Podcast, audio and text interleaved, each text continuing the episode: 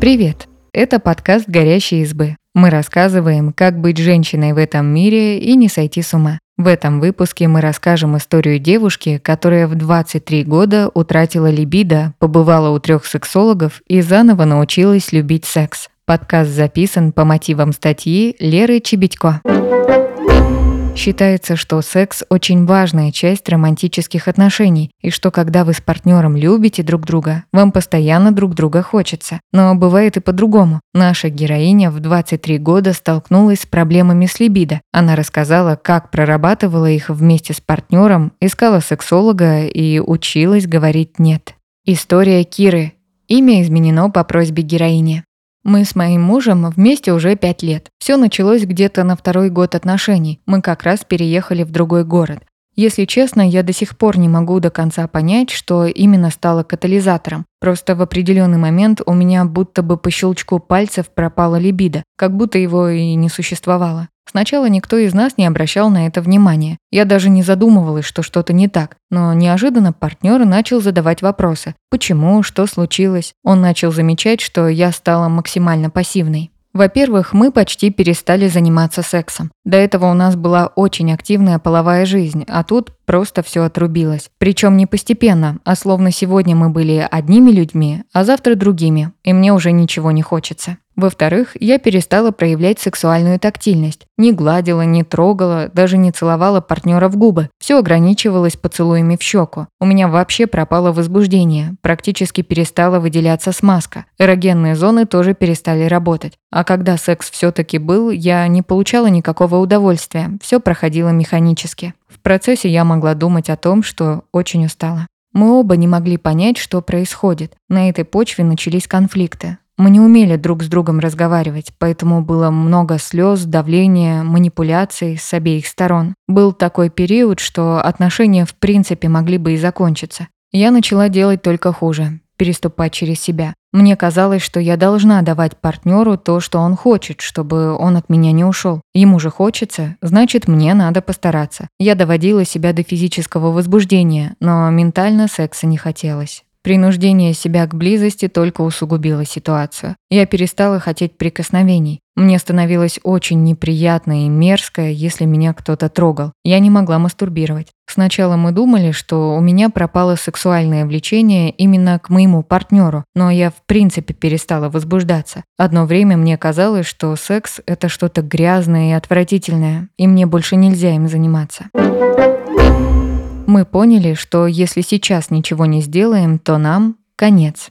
Как я уже сказала, у нас начались конфликты. Они зародились на почве отсутствия секса, но уже добавлялись и новые претензии. Мы очень много ругались по самым разным, даже незначительным поводам. Оба много плакали. Это был сложный период для наших отношений. В один момент мы поняли, что если сейчас ничего не сделаем, то нам конец. Никаких отношений больше не будет. У нас у обоих было желание меняться, но мы не знали, с чего начать. Поэтому решили пойти к психологам. Сначала по отдельности. Работа с психологом помогла понять, у кого из нас какие сейчас ментальные проблемы и кто о чем переживает. Мы начали делиться этим друг с другом, перестали друг на друга давить, находились в ситуации понимания. Я перестала переступать через себя, потому что осознала, что если продолжу так делать, то станет только хуже. В итоге у нас год не было секса. Мы поняли, что со своими личными проблемами разобрались, но взаимодействовать до конца так и не научились. Поэтому пошли к семейному психологу. Там мы учились слушать друг друга и разговаривать. Нам это правда очень помогло. Например, мы выяснили, что в наших отношениях я занимала позицию ребенка, а он родителя. И это тоже было причиной многих конфликтов. Когда мы почувствовали, что стали полноценными партнерами на равных и создали базу для комфортных отношений, я решила пойти к сексологу.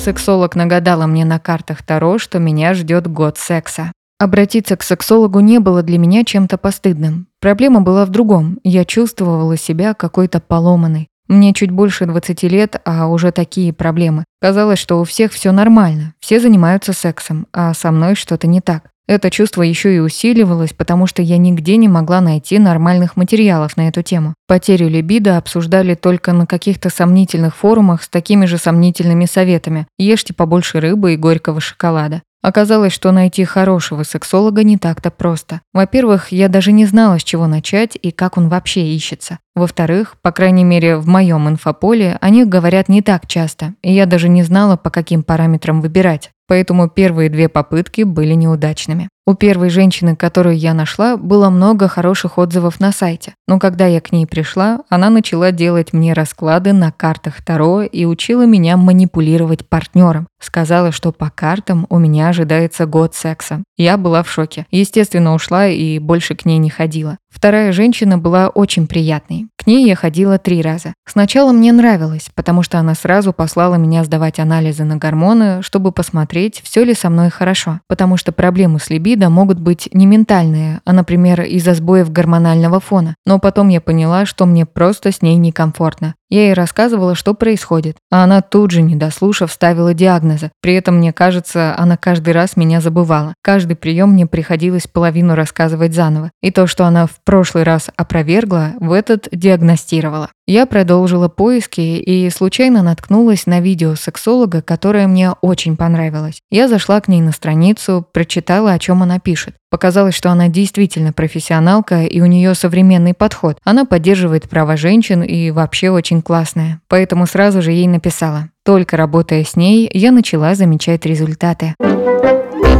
Оказалось, я вообще не умею говорить партнеру «нет».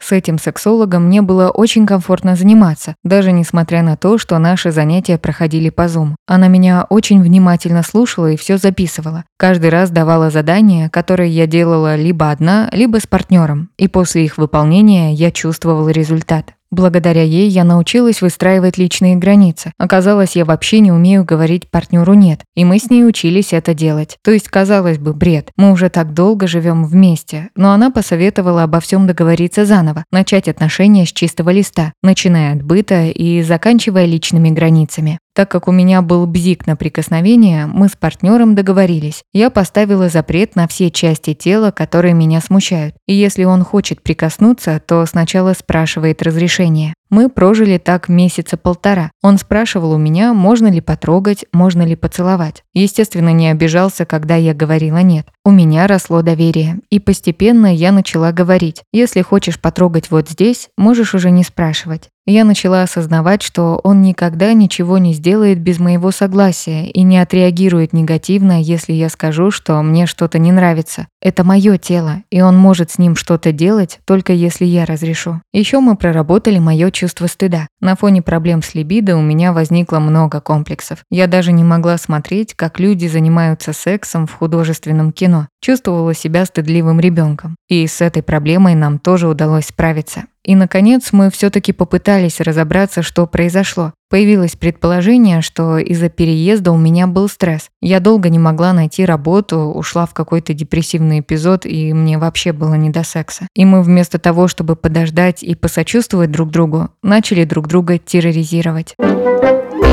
Партнер полностью отдал ситуацию в мои руки. Партнер очень меня поддерживал. Он делал все, что говорила сексолог не давил на меня. Я шла в своем темпе, и он делал все для того, чтобы мне было комфортно. Например, раньше я не могла просто так взять и в любой момент начать говорить про секс. Меня это смущало и было неловко. И мы выбрали один день в неделю, когда говорили о каких-то вещах, касающихся секса. Он постоянно интересовался, комфортно мне или нет, помогал делать задания. Было одно задание, где нужно было вытягивать картинки и раскладывать их. Так он весь вечер рисовал эти картинки, потом вырезал и раскладывал по разным шапкам. Постепенно, шаг за шагом, я перестала чувствовать себя сломанной. Приняла, что просто есть такая проблема, которую мы решаем вместе. Ничего страшного в этом нет. Работа над собой и отношениями привела к тому, что сначала я начала испытывать какое-то щекочущее чувство внутри, похожее на желание, но очень блеклое. Оно начинало постепенно нарастать. Потом появилось возбуждение. Потом была моя первая мастурбация. Мне помогло, что партнер вообще перестал проявлять инициативу. Он просто отдал ситуацию в мои руки и терпеливо ждал, когда мне самой захочется секса. Поэтому первый раз после затяжного перерыва произошел по моей инициативе. Но это не значило, что я пришла в норму. Я просто начала маленькими шажками возвращать свое либидо.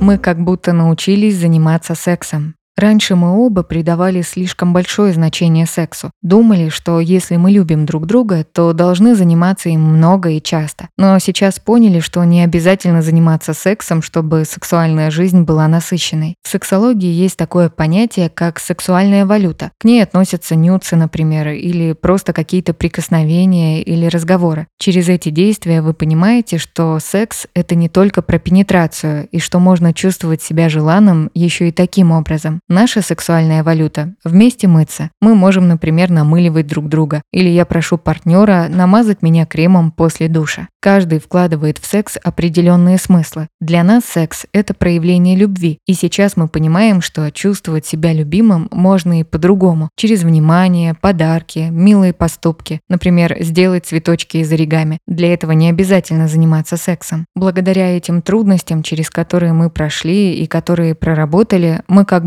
будто научились заниматься сексом, стали более чувственными, стали изучать тела друг друга, узнавать о предпочтениях и заботиться друг о друге. Спектр чувств расширился. Мы как будто даже начали чувствовать, что любим друг друга еще сильнее. После опыта работы с психологами мы стараемся внедрить их советы в нашу жизнь. Не сказать, что мы перестали ругаться, просто теперь стараемся решать конфликты не криками и обвинениями, а разговорами. Пытаемся услышать позицию друг друга, понять и прийти к какому-то общему решению. Мы правда стали очень много разговаривать буквально обо всем. И я чувствую, что максимально раскрыто перед партнером, а он передо мной. Отсюда появляется доверие. Я уже не стыжусь своих чувств и эмоций, потому что знаю, что могу в любой момент ими поделиться, и меня никто за них не осудит. Спасибо, что послушали этот выпуск. Подписывайтесь на наш подкаст, пишите в комментариях о своих впечатлениях и делитесь ссылкой с друзьями. Пока!